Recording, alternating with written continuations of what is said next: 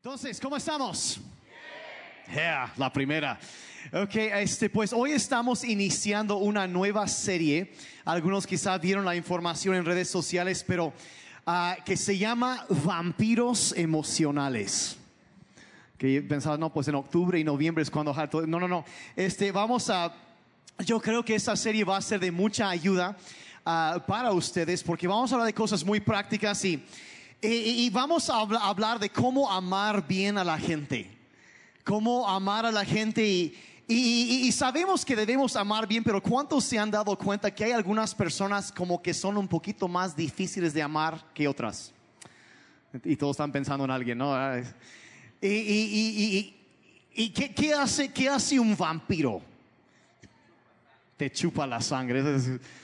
Y yo, me acuerdo hace años que yo, yo, vivía en Sonora cuando se dio lo del chupacabra. ¿Se acuerdan del, cuando primero atacó? ¿no? Y, y, bueno, y, chupa la sangre. Y, es, y, y se han dado cuenta que hay personas que cuando te relacionas con esas personas como que te terminan casi, casi como si estuvieran chupando, te, te chupan la vida terminas emocionalmente drenado después de hablar con ellos, de pasar. Eh, ¿Han conocido a alguien así? ¿O el primo de un amigo conoció a alguien así? Eh, ¿Cuántos este, iban a levantar la mano y alguien se los jaló y que no? No, no, no. Eh, pero, pero vampiros emocionales. Y eso es lo que vamos a estar hablando en estas semanas de cómo relacionarnos bien con las personas que son difíciles de amar. En la semana entrante vamos a hablar de la gente criticona. Vamos a chismear acerca de los chismosos. No, no es cierto. Eh, eh, de la gente, esa gente que ahí te descuartizan. ¿Cómo responder sabiamente a eso? Porque es difícil pero es parte de la vida también. ¿Cómo, cómo respondemos? Y la semana, eh, en 15 días, la, la, tercera parte de la serie, vamos a hablar de la gente emocionalmente necesitada. Esas personas que como que das y das y das y nunca es suficiente. Y terminas vacío. Y, cómo...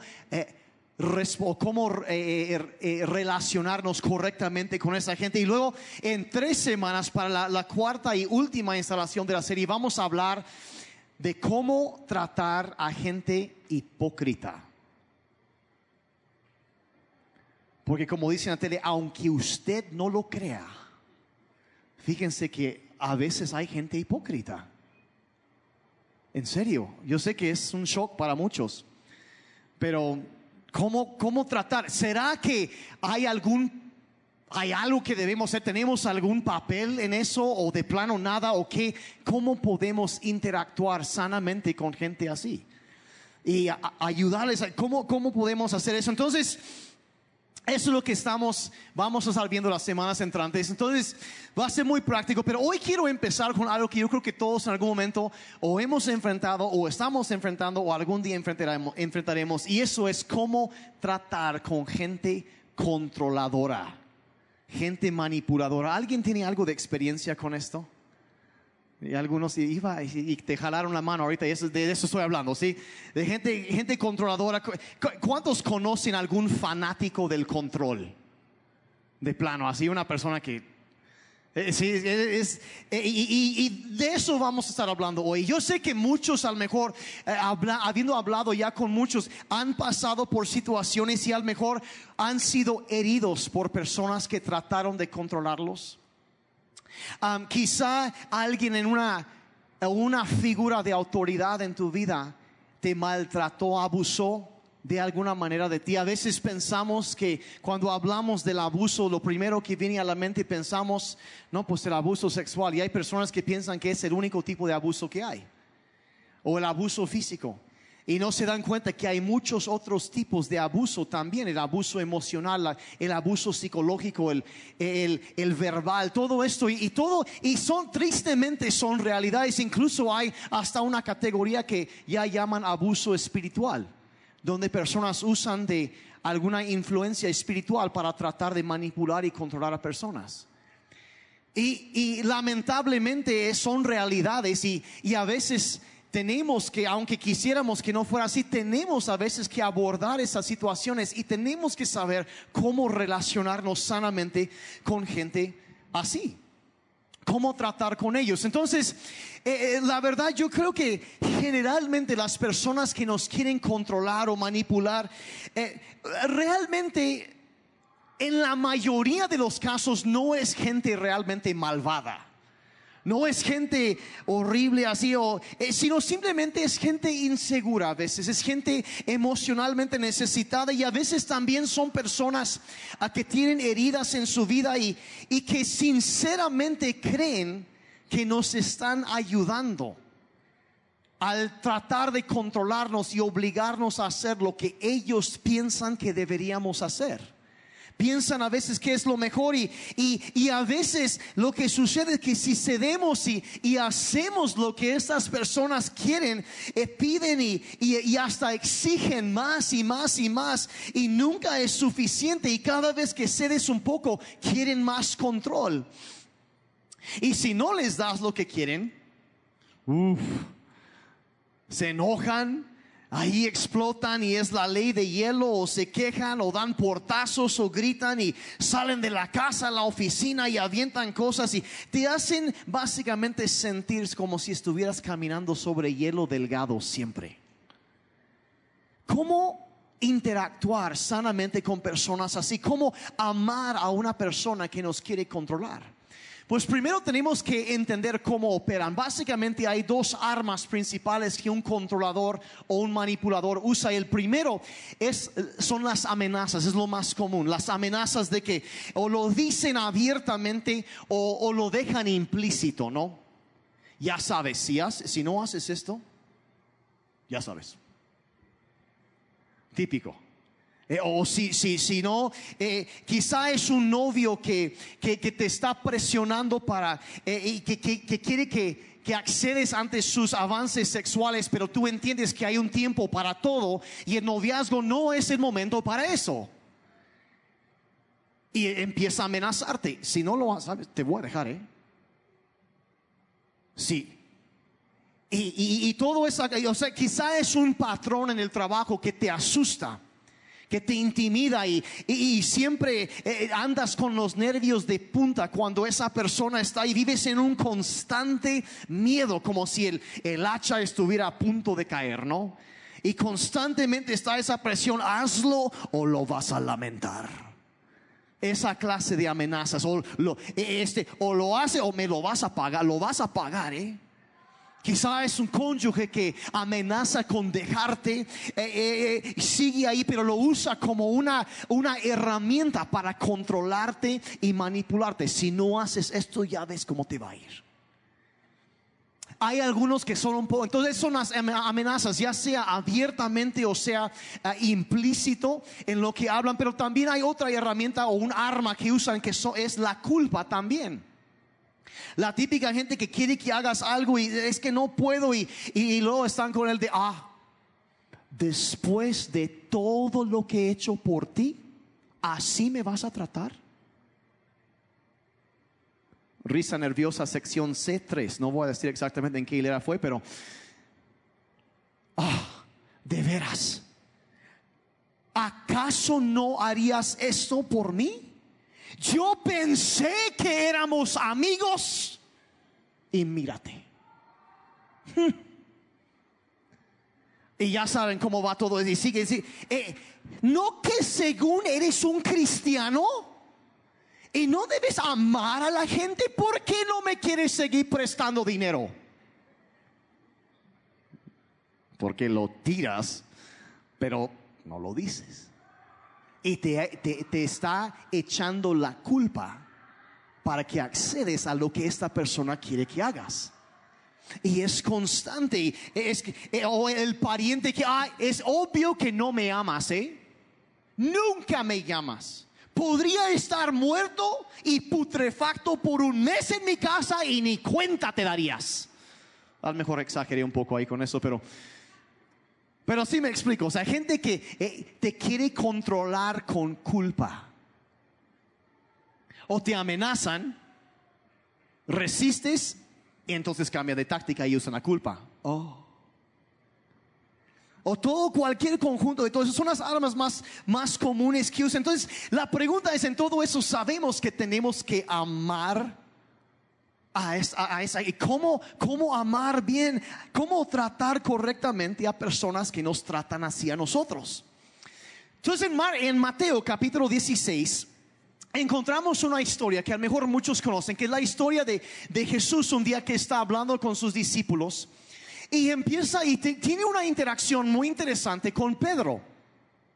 Y en los versos anteriores a la historia que vamos a leer ahorita, vamos a leer el verso 22 al 24, pero en los versos anteriores, Cristo acaba de hablar con los discípulos y preguntarles, bueno, ¿qué dice la gente que soy? Entonces empiezan a hablar y a decir y esto y esto y aquello. Y, y Pedro dice, tú eres el Cristo, el Hijo del Dios viviente. Y Jesús dice, ¿sabes que Eres un hombre Bendito por Dios, Pedro, porque la gente no te reveló eso, sino que fue el Padre en el cielo que reveló por medio de su Espíritu Santo, trajo revelación a tu vida. Contestaste bien. ¡Ting! Sacaste el premio, ¿eh? Contestaste bien. Y, y, entonces Jesús, hablando de eso, sí, el Mesías, y empieza a hablar de cómo Él tiene que ser arrestado y juzgado y maltratado y que va a ser crucificado y que va a morir y al tercer día va a resucitar. Entonces, eh, Pedro, quien acaba de hablar muy bien y casi, casi hablando de parte de Dios, él se dice, no, no, no, no, no, no, no, eso no puede ser. Y quiere detener y controlar a Jesucristo. Y vemos a partir de él, dice, no, no, no, no, eso nunca va a pasar. No voy a permitir que eso suceda. Entonces, en el verso 22 encontramos cómo va este intercambio. Verso 22, Pedro lo llevó aparte y comenzó a reprenderlo. Ahora, entre paréntesis, esto aquí, eso es una táctica muy común de personas controladoras. De aquellos que quieren, que en, lugar de hablar en frente de todos, te jalan aparte y te empiezan a decir. No lo hacen en frente de otros. Entonces, cuando una persona no quiere hablar en frente de otros, es como una bandera roja, ¿verdad? Entonces vamos a aprender. Ya se pusieron bien serios. Apenas empecé y ya están todos pensando, es que ya identifiqué mi Pedro. No, no, ya está. Entonces, entonces, eso es una metodología, una herramienta que te tratan de aislarte de relaciones importantes en tu vida con tal de poder controlarte. Una relación que viene y te aísla de tu familia, te aísla de, tus, eh, de la iglesia, te aísla de, de relaciones claves en tu vida. Hay que tener mucho cuidado con una persona que hace eso. Pedro lo llevó aparte y comenzó a reprenderlo. De ninguna manera, Señor, eso no te sucederá jamás. Verso 23, Jesús se volvió y le dijo a Pedro, aléjate de mí, Satanás quieres hacerme tropezar, no piensas en las cosas de Dios, sino en las de los hombres. 24.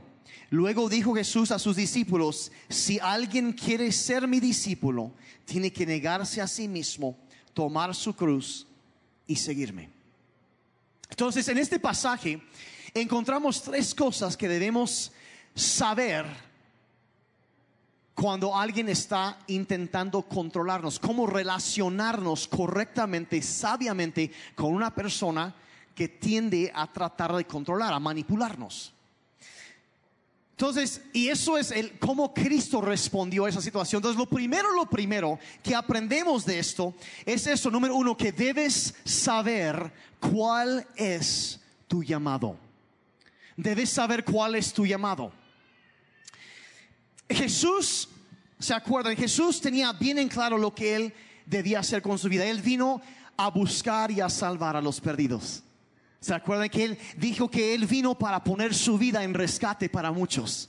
Y una y otra vez Él está hablando de, su, propósito, de lo que la tarea, la tarea, el trabajo que Él tiene por delante. Y una y otra vez Él conocía bien lo que Dios quería para Él, conocía lo que el Padre y una y otra vez lo decía, tenía bien en claro, debes conocer tu llamado. Antes de enfrentar a una persona así, tienes que conocer bien en tu corazón cuál es tu llamado. Y puede que algunos piensen, no, pues yo quiero ir de misionero a Kenia o, algo así. Y hoy yo quiero curar el cáncer o algo así. Algunos, y es algo muy grande y muy noble y está bien, pero a veces creo que generalmente el llamado, el deseo de Dios para nuestras vidas no es algo tan específico como lo que acabo de mencionar, sino más bien algo que es hacia la gente que hay alrededor de nosotros. Puede ser que tu llamado en esta etapa de tu vida, ahorita, es amar a tu cónyuge. Ese puede ser tu llamado o puede ser dirigir a tus hijos Puede ser en este momento echarle ganas a la escuela y estudiar. Y ese es el llamado, el deseo de Dios para tu vida, porque estás construyendo un fundamento sobre el cual después vas a edificar tu vida.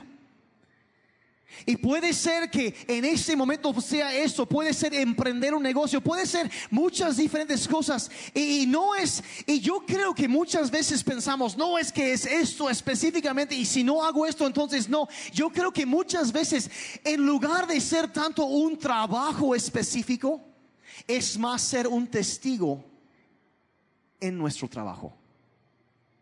Sea lo que sea que estamos haciendo, es, es ser luz ahí. Y podemos redimir casi cualquier situación y entender eso. Y debes, debes ser un testigo en el trabajo que tengas. Ese es parte de tu llamado y, y, debes identificarlo muy claramente. Y por ejemplo, yo sé que ahorita en donde yo estoy en mi vida, mi llamado consiste de tres cosas. Consiste en amar a Mari, mi esposa. Consiste en dirigir a mis hijos para que sigan a Jesucristo y la tercera cosa es pastorear esta congregación. Eso es lo que yo hago. Me dedico a eso. No hago otra cosa. Y cuando lo tienes bien en claro, entonces sabes hacia dónde debes ir. E, es, tan sencillo. entonces yo tengo mi llamado bien claro, pero yo tengo un problema conmigo mismo. ¿Cuántos saben cómo se siente eso? Es un problema consigo mismo. Que gracias por los tres honestos. Tiendo a querer caerle bien a toda la gente. ¿A poco no? O sea, queremos caerle bien a la gente. Y queremos, queremos, y muchos somos así, queremos caerle bien a todo mundo. ¿Cuántos en serio saben? Sí saben bien a qué me refiero aquí. Queremos, tenemos un llamado, pero queremos caerle bien, queremos, pero si lo llevamos a un extremo, el querer caerle bien a la gente puede llegar a ser una forma de idolatría. En donde estamos poniendo la opinión de la gente por encima de la voluntad de Dios para nuestras vidas. Donde nos importa más lo que la gente piensa que lo que Dios piensa.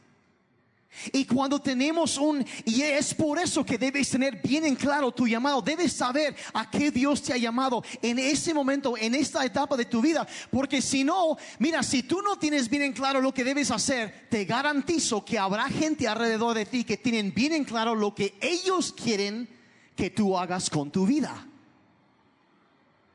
Y si te dejas llevar por lo que ellos quieren, puedes perderte de la voluntad de Dios para tu vida.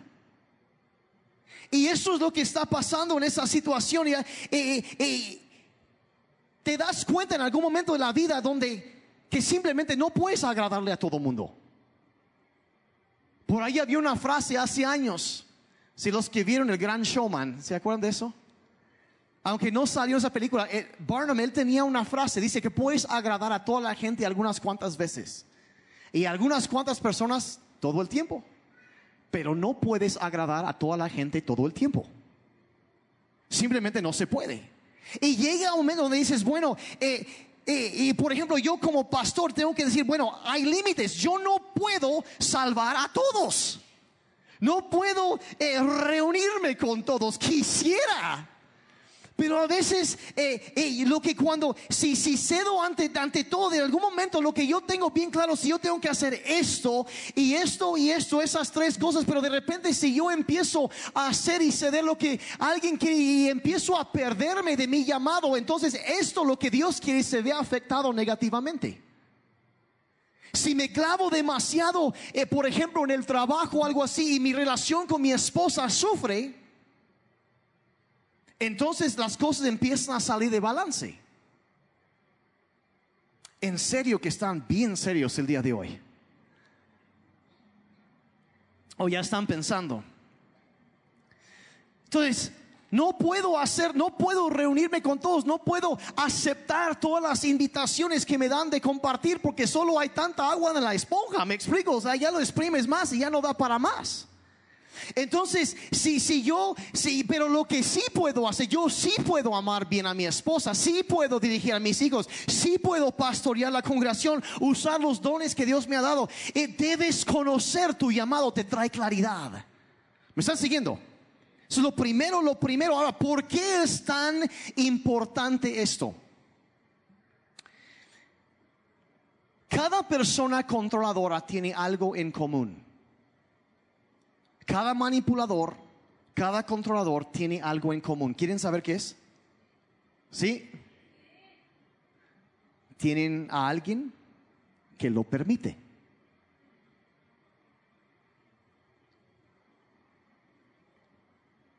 Cada controlador y cada manipulador tiene eso en común. Tienen a alguien que lo permite alguien que lo permite. Y, es, y la persona, la verdad es que la persona controladora tiene un problema. Pero también nosotros lo tenemos si consistentemente permitimos que hagan lo que están haciendo.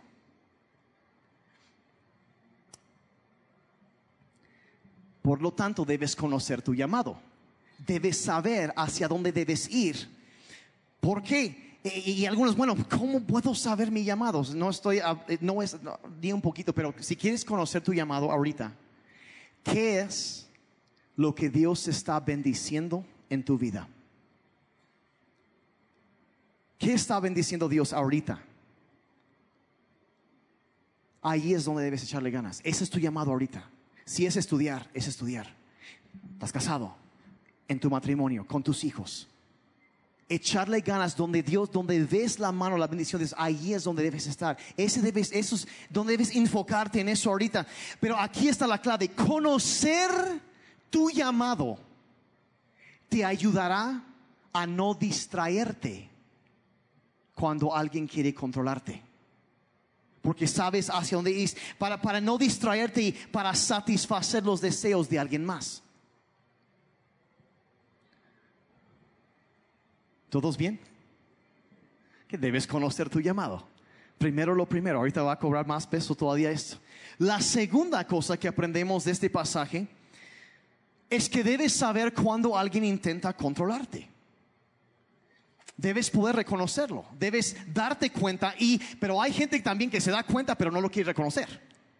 Debes darte cuenta y reconocerlo cuando alguien quiere controlarte, cuando ellos quieren empujarte hacia lo que ellos quieren y alejarte, incluso alejarte de lo que Dios quiere que hagas. Y eso es lo que estaba pasando en esa historia. Jesús está diciendo, el Padre quiere que haga esto y esto y esto. Y, Pedro dice, no, no, no, no, no, no, no, no, no, no, eso no va a pasar jamás. No, no, no, no lo voy a permitir. Ahora les quiero hacer una pregunta. ¿Era Pedro un hombre malo? ¿Un hombre malvado, despiadado? No, no, no lo era. Era un, era un sujeto bien intencionado que la verdad amaba a, Jesús.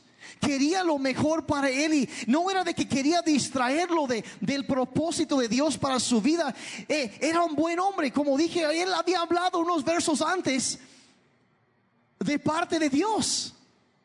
Era un buen hombre, no era un malvado, al igual que probablemente la mayoría de la gente o de, las personas que quieren controlarte o manipularte. Pero en este momento, lo que pasaba era que Pedro estaba poniendo sus opiniones y sus ideas por encima de la voluntad de Dios, porque él no sabía lo que Dios quería. No lo sabía. Él pensó que el Mesías iba a ser una figura política, que iba a derrocar a los romanos y, traer libertad a Israel. Pero Jesús entendía en ese momento era algo espiritual y sí llegaría el momento donde Cristo sí va a reinar sobre esta tierra. Toda rodilla se va a doblar y toda lengua va a confesar que Él es Dios. Va a gobernar este mundo. Pero en ese momento su, su, él no se estaba limitando únicamente a algo político en Palestina, él estaba hablando de libertad espiritual para toda la humanidad. Entonces la idea que Pedro tenía era muy parcial, era muy pequeño y lo que Dios quería era algo mucho más grande, pero él eh, parte desde su opinión, su perspectiva. Él estaba poniendo sus ideas y su opinión por encima de lo que Dios quería. Y es por eso que tienes que conocer el plan, la voluntad, el llamado de Dios para tu vida. Debes tenerlo bien en claro y tienes que reconocer cuando alguien trata de controlar, de manipularte. ¿Y por qué manipulaba o intentó manipular a Jesús? Porque en ese momento no entendía el plan de Dios. No lo entendía. Y puede que sea una persona buena, alguien que realmente nos ama y, piensa que está haciendo lo correcto, pero que usa amenazas y culpa para obligarnos a hacer lo que ellos piensan que deberíamos hacer o nos aíslan de nuestras amistades o, nos o quieren manipularnos para que lo rescatemos de su mal comportamiento, las consecuencias de su comportamiento y la lista sigue. Debes conocer tu llamado. O sea, esto es lo que yo debo estar haciendo ahorita para que puedas darte cuenta cuando alguien quiere sacarte de eso. Porque ellos tienen bien en claro lo que quieren que tú hagas. Debes conocer tu llamado. Entonces, conocer el llamado, debe reconocer cuando alguien quiere jalarte, alejarte de eso. Y la tercera cosa, que es un poco ya más difícil, es que debes saber cuándo pintar una línea en la arena. Una línea en la, es decir, ok, hasta aquí.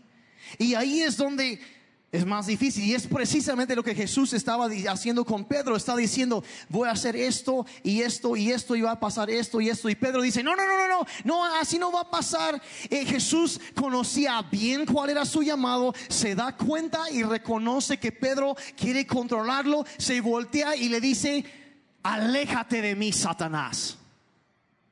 ¿Alguna vez has tenido ganas de decir eso a alguien? A ver, sean honestos. Sí. Es más, si quieren, díganlo en voz alta, aléjate de mí, Satanás. Y ya estás pensando, hay quien decirlo, no, es tu suegra. Eso fue broma, por favor, no háganlo. Que eh, ah, eh, eh, le pinta una línea y es, es, y cuando quieren obligarte a hacer algo, no, no, no, aléjate de mí. No, no vamos a llamar Satanás a nadie, pero no hagan eso. Verso 23, Jesús dice, se volvió y le dijo a Pedro, aléjate de mí, Satanás. ¿Quieres hacerme tropezar? No piensas en las cosas de Dios, sino en las de los hombres. Otra vez le está diciendo, sabes que tú no conoces el llamado de Dios para mi vida. No sabes qué es lo que debo estar haciendo. Solamente lo estás viendo desde una perspectiva humana. Ahora, yo quiero que imaginen algo por un momentito. ¿Qué hubiera pasado? Esto es hipotético, ¿sale? Vamos a imaginar algo. ¿Qué hubiera pasado en esa situación si Jesús hubiera sido codependiente? O sea, eso sí, que, que su identidad estuviera basada en lo que Pedro pensaba de él. O sea, en la opinión de alguien más. ¿Qué hubiera pasado aquí si, si Jesús hubiera sido codependiente? ¿Qué hubiera pasado? Pueden imaginar cómo hubiera sido la, la, la, conversación. No, Jesús, ay, pues yo sé eso es lo que Dios quiere que haga y, y voy a hacer esto. Y Pedro dice, no, no, no, no, no, no, no, no, no, no, no, para el tren así no van a ser las cosas, no lo voy a permitir. Y Jesús se voltea y le dice, ay Pedro, perdón, es que no sabía que te ibas a molestar. Ay, tú tranquilo, no te preocupes. Jesús, si haces eso, voy a dejar de ser tu discípulo. No, no, no, Pedro, no, no, no, no, no. Si haces esto, te voy a dejar de seguir en Instagram. Y te voy a bloquear en Facebook para colmo. No, no, no, no, no. para que sientas el dolor. No, no, no, no te voy a pelar. Y no voy a dejar, ya no voy a decir, no voy a compartir nada de lo tuyo en redes. No voy, no, no, no. Voy a dejar de seguirte. Me lo vas a pagar, Jesús. Y no te voy, te voy a dar en la ley de hielo se impone. Y Jesús, ay, no, no, no, no. No te enojes, Pedro, por favor, tranquilo. No es para tan. Mira, es que no sabía que ibas a reaccionar así. No te preocupes. No te preocupes. Eh, y y Pedro, no, no, no, no, yo no voy a permitir esto. Y dije, ay, no, perdón, está bien, no lo voy a hacer. Mira, iba a rescatar a toda la humanidad, pero con que tú estés feliz, mejor eso.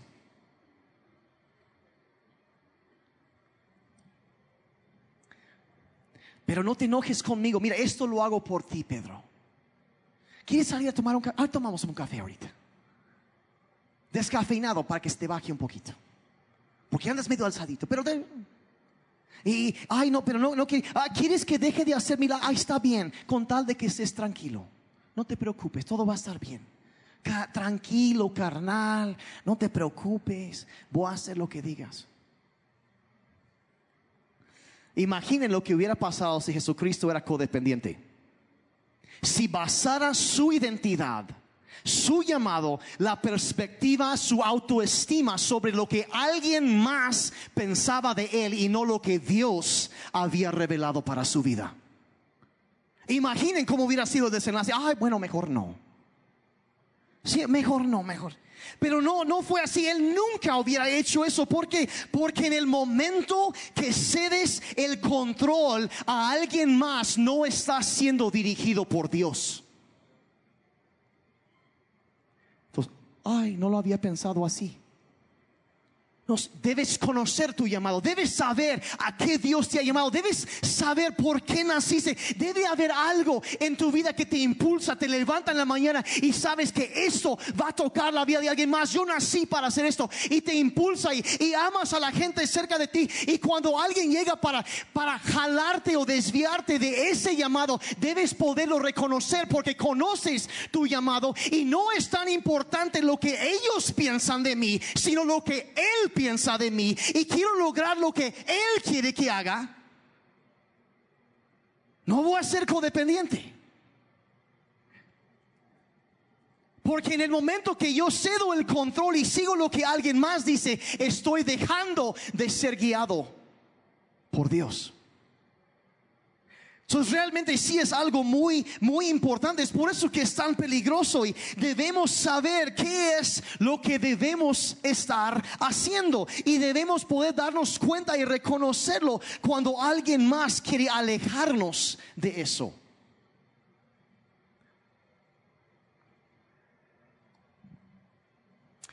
¿Será posible que haya alguien en tu vida? ¿Alguien que realmente amas? Y que a lo mejor también te aman y quieren, según ellos, lo mejor para ti. Pero debido a su disfunción emocional, están alejándote de servir un propósito más grande. Porque idolizas lo que ellos piensan acerca de ti. ¿Será posible? Te importa demasiado lo que esta persona piensa y por eso te has alejado de lo que Dios quiere para ti.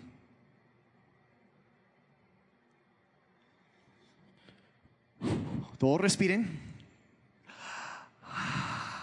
Ya están pensando en alguien, ¿verdad? Como dice de la tele, Dalai. No Estás pensando, que bueno, ¿cómo será? Es por eso que es tan importante eso. Jesús le dice a, le dice a Pedro, no, no estás pensando en las cosas de Dios, es sino en las de los hombres. Entonces, ¿qué debemos hacer? ¿Qué hacer cuando abordas una situación así? Cuando hay, eh, te das cuenta que hay interacciones de esa clase y hay que hacer algo cuando alguien nos amenaza, nos hace sentir culpables y cedemos y quizá no estamos haciendo lo que realmente deberíamos estar haciendo ahora. Pues quiero terminar dándoles un par de pensamientos. En dos pensamientos muy sencillos que yo creo que va a traer mucho entendimiento y van a, van a entender eh, muchas cosas y al mejor, y creo que también va a traer mucha libertad en sus vidas. Si lo aplican y captan bien, eso va, al mejor Dios va a sacudirte un poquito con esto, pero creo que puede traer libertad y, y en lugar de conformarte con algo muy bajo, yo creo que Dios va a elevar tu estándar un poco. ¿Les parece? ¿Lo quieren o Ok, ok. ¿Qué sabemos entonces? Primero es esto, que las relaciones que tenemos son un conjunto de lo que hemos creado y lo que hemos permitido. Las relaciones que tenemos son un conjunto de lo que hemos creado y lo que hemos permitido. Y esto es cierto en toda relación humana, en, eh, el matrimonio, en, la relación con los hijos, en el trabajo, con los amigos, en la iglesia, con los padres. En toda relación es un conjunto de las cosas que hemos creado a propósito y las cosas que por pasividad hemos permitido. Si me están siguiendo? No sé si debo contar un chiste porque los veo bien serios. Uh, no, no, no, ese chiste no. Otro momento. Es un conjunto de lo que hemos creado a propósito y lo que pasivamente hemos permitido. Y es cierto, en toda relación, eh, creamos en nuestras relaciones, creamos ciertos patrones actividades que hacemos y pueden ser patrones sanos o pueden ser patrones mal sanos. Creemos patrones sanos o permitimos patrones mal sanos en cada relación. Desde que estabas en hasta en el preescolar y había ese el bully que te andaba molestando o en primaria o en secundaria y enfrentas o en el trabajo hay un bully en el trabajo porque al parecer los bullies no tienen edad, ¿verdad? Y toda la vida siguen así y la gente se relaciona o, o tomas la iniciativa y creas un patrón sano en tu relación o por pasividad permites que se crea un patrón mal sano en esa relación.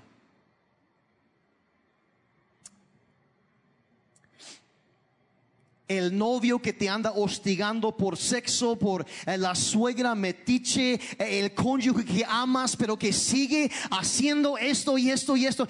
Las relaciones que tenemos son un conjunto de lo que hemos creado y lo que hemos permitido. Ahora, eso puede ser bueno, puede ser malo. Simplemente es una realidad. ¿Cuántos han visto esto que es, es cierto? ¿Ok? Bueno, algunos. Algún día van a caer en cuenta. Así es. Entonces, eso, ok, bueno, eso es. El segundo pensamiento, y aquí es donde entra lo práctico, es esto, que si no te gusta lo que tienes, cambia lo que esperas y lo que permites. Ahí está lo práctico. Si no te gusta lo que tienes en una relación, cambia lo que esperas y lo que permites. Jesús amaba a Pedro y aquí es donde esto se pone como que un poco más difícil, incómodo. Y Pedro había hecho el bien antes, pero esta vez estaba equivocado. Entonces le dije, Pedro, no voy a permitir que me alejes de lo que debo hacer. Y sabes qué, Pedro, mira, me caes bien, pero no puedo permitir que sigas haciendo esto. Este comportamiento no es aceptable lo aborda con amor, él le trata bien, le habla un poco fuerte. Y, cómo hacemos eso en términos prácticos? ¿Cómo pintamos una línea en la arena cuando nos dimos cuenta que, ok, esta persona me está, me está jalando de donde debo estar, me está afectando negativamente? ¿Qué, ¿Cómo debo? Bueno, eh, eh, te amo, pero simplemente no puedo hacer eso. Pintamos una línea. Eh, te amo, pero es inapropiado que me hables así. Amamos a la persona, tratamos con el comportamiento. Te amo, pero te quiero, pero no permitiré que me trates así. No vas a seguir gritándome así. O lo que sea. Eh, y sé que es difícil y es incómodo, pero porque te quiero no voy a seguir prestándote dinero para que lo sigas desperdiciando como lo has estado haciendo.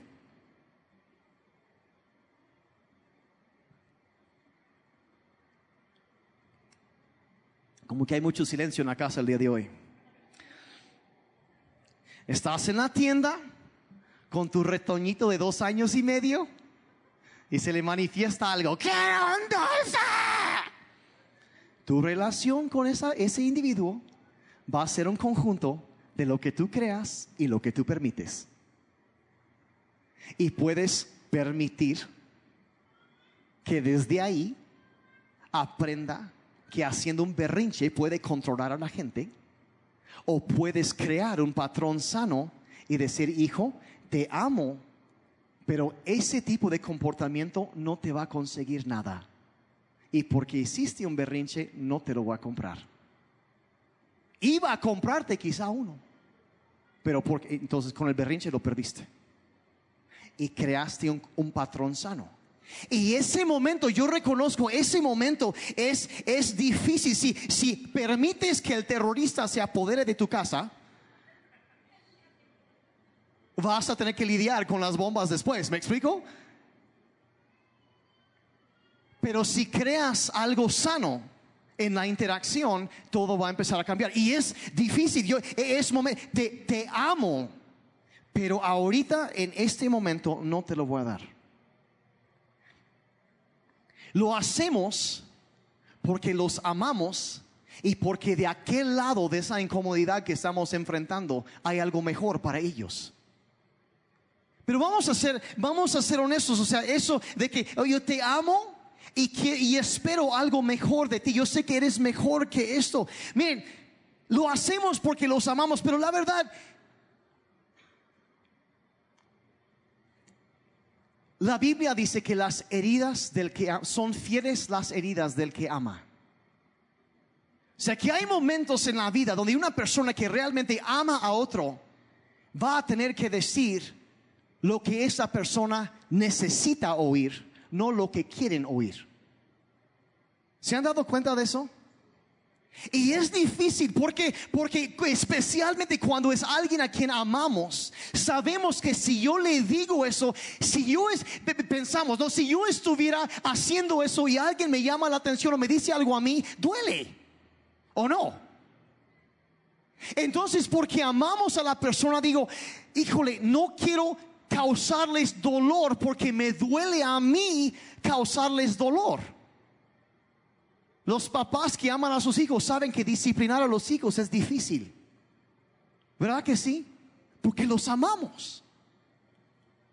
Y nos duele. Y cuando es una persona que nosotros amamos y queremos lo mejor para esa persona, nos duele causarle dolor. Pero la Biblia dice, fieles son las heridas del que ama. Y cuando tú amas realmente, correcta y sanamente a una persona, vas a entender que sí, en ese momento va a haber un poco de dolor. Pero es como un cirujano que entra y corta y saca un tumor para que después sane. Sí, duele en el momento, pero después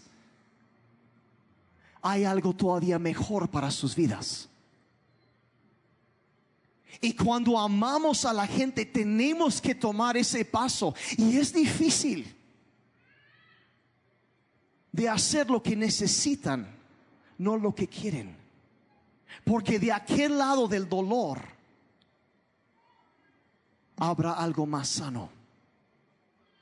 Y a veces pensamos, no, pero no quiero causar más dolor. Miren, hay tanto dolor causado a diario por relaciones disfuncionales, por personas que andamos huyendo de confrontar y simplemente amablemente y con amor decir, sabes que vamos a cambiar algo aquí, vamos a hacer algo, por no querer hacerlo, por dejarnos intimidar. Hay personas, tanto dolor que ha sido causado por personas que sus vidas han sido alejadas de la voluntad de Dios para sus vidas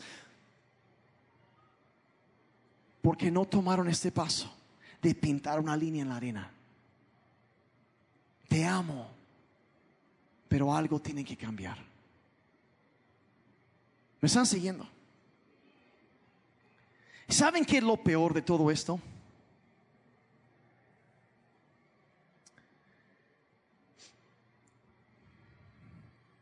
Me da vergüenza admitirlo.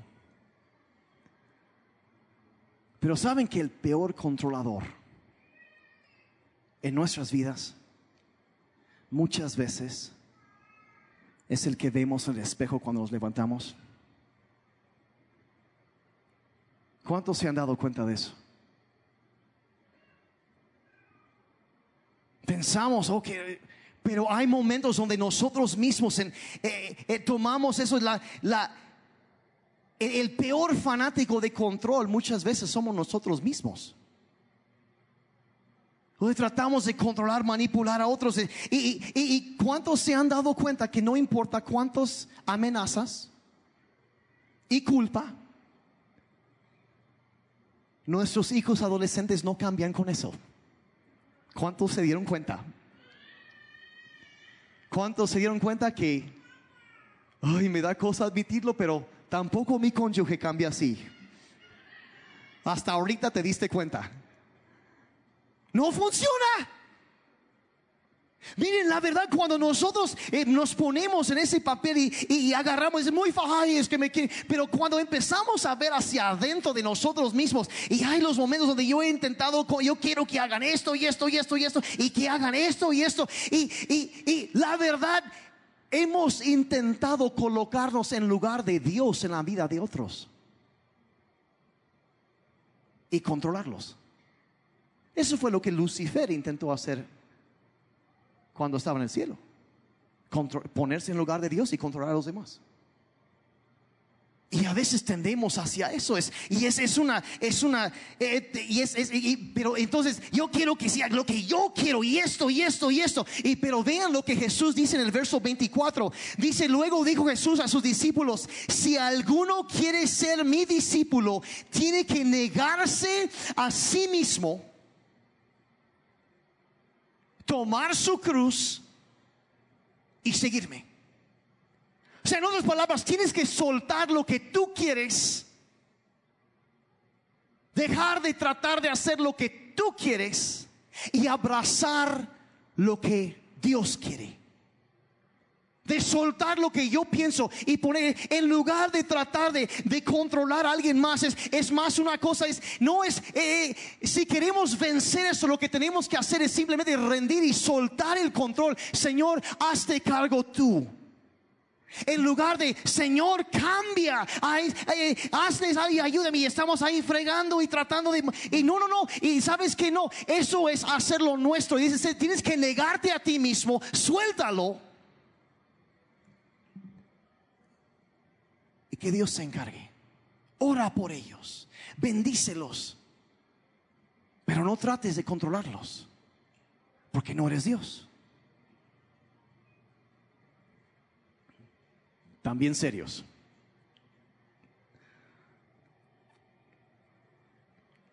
Tienes que soltar lo que tú quieres y abrazar lo que Dios quiere. No se trata de lo que nosotros queremos, se trata de lo que Él quiere.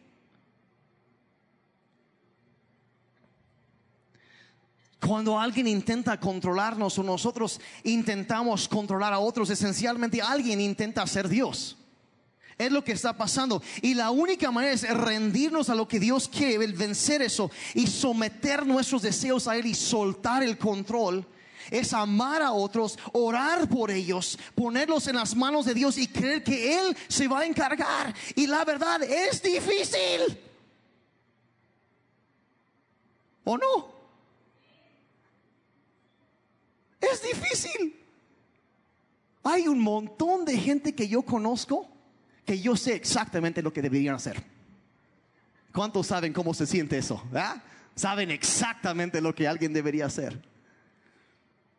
Pero me temo que muchas veces estoy más como que en la posición de Pedro que en el de Jesús.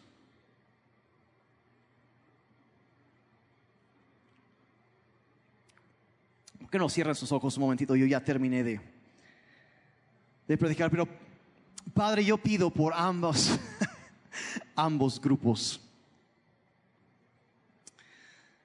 Y, me incluyo en ambos grupos.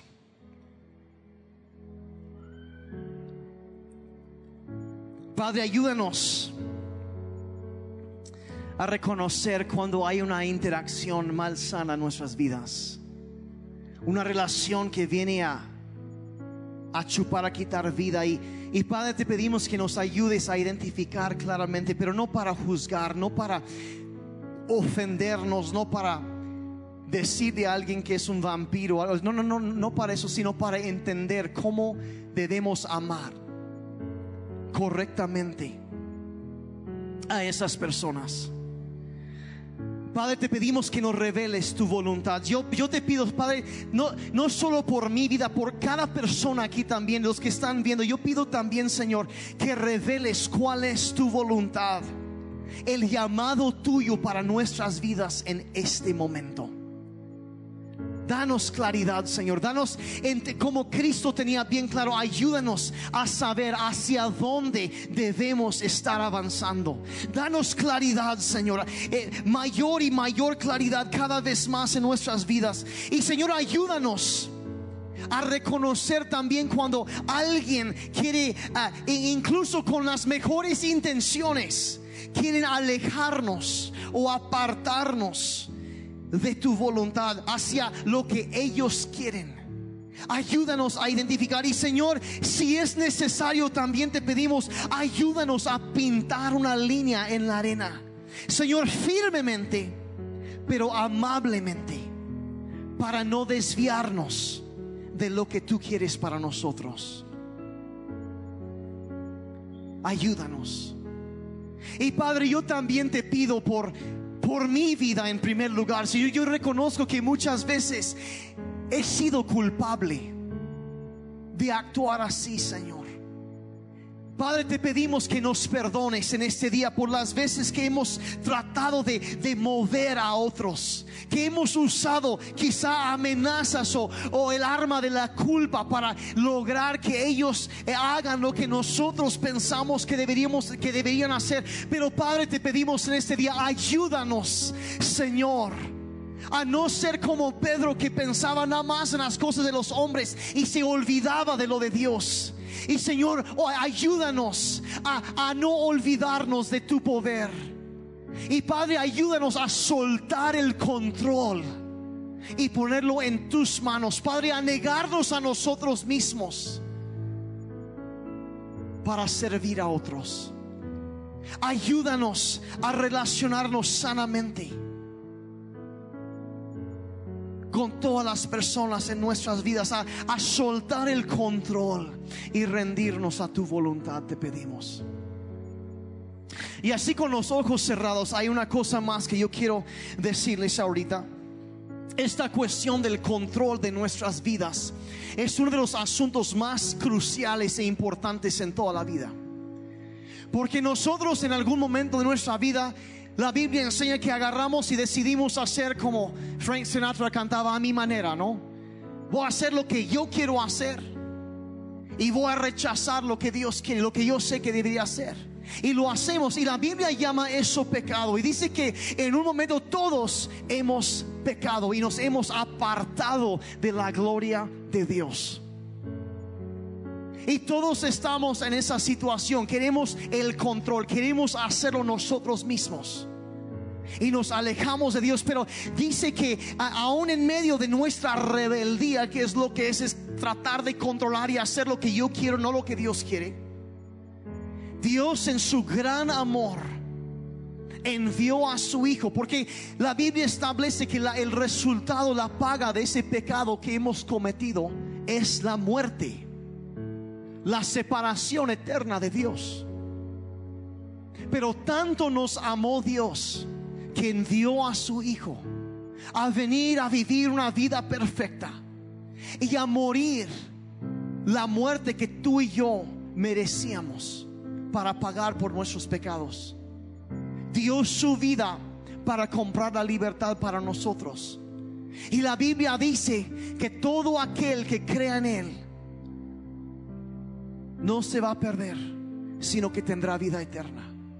Y dice que hay perdón disponible para todo aquel que se ha alejado de Dios. Pero dice, yo necesito regresar, yo necesito venir y soltar el control de mi vida y dárselo a Dios. Eso es lo que significa llamar a Jesucristo Señor. Es el que manda.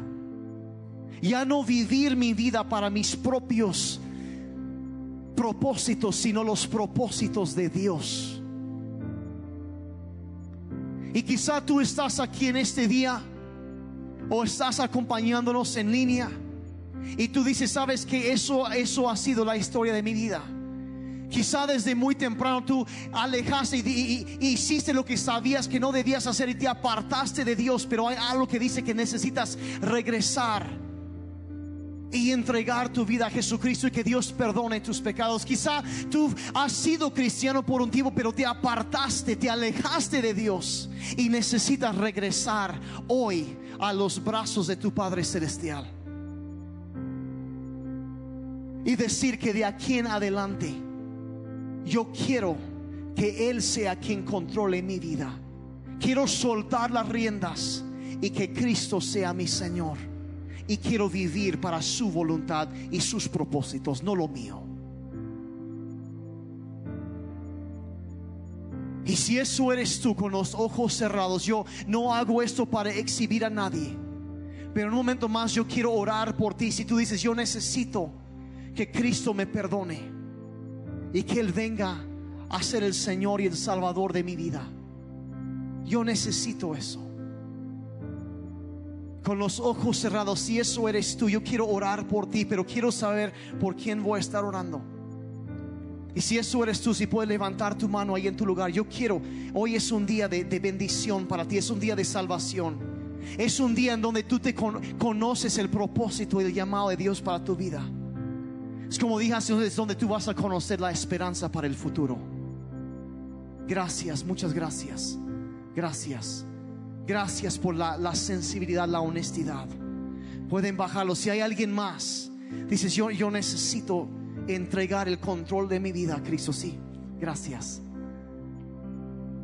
Ahí en tu gracias, muchas gracias, gracias. Y aquí es lo que vamos a hacer. Yo te voy a dirigir en una sencilla oración ahorita, reconociendo lo que acabamos de decir e invitando a Cristo a venir a nuestra vida. ¿Por qué hacemos esto? No es porque vas a ser salvo nomás porque repetiste una oración, no, porque la Biblia dice que si crees en tu corazón que Cristo es el Señor, que Dios lo levantó los muertos, y con tu boca confiesas que Él es el Señor, serás salvo.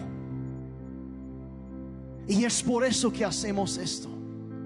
Entonces yo quiero pedir ahorita, yo les voy a dirigir una oración y si, si, si, y quiero que repitas esta oración conmigo. Y es más, quiero pedir que todos aquí, si podemos repetir juntos esta oración, para que nadie tenga que orar solo, porque a partir de este momento Dios te va a adoptar como un hijo suyo, vas a entrar como parte de su familia y no volverás a estar solo. Es el día de salvación, el día del favor de Dios sobre tu vida. Si eso es lo que quieres, ahí en tu lugar, en voz alta, dile, Padre Celestial, toma mi vida. Soy un pecador y necesito un Salvador. Te entrego el control de mi vida. Jesús, sálvame. Creo que tú eres suficiente. Moriste en la cruz para que yo pudiera vivir para ti lléname con tu espíritu. Mi vida te pertenece. Gracias por vida nueva. Puedes tener la mía en el nombre de Jesús. Y el pueblo de Dios dijo amén. Y amén. Den un aplauso a Dios por vida nueva. Si oraste eso por primera vez, bienvenido a la familia de Dios.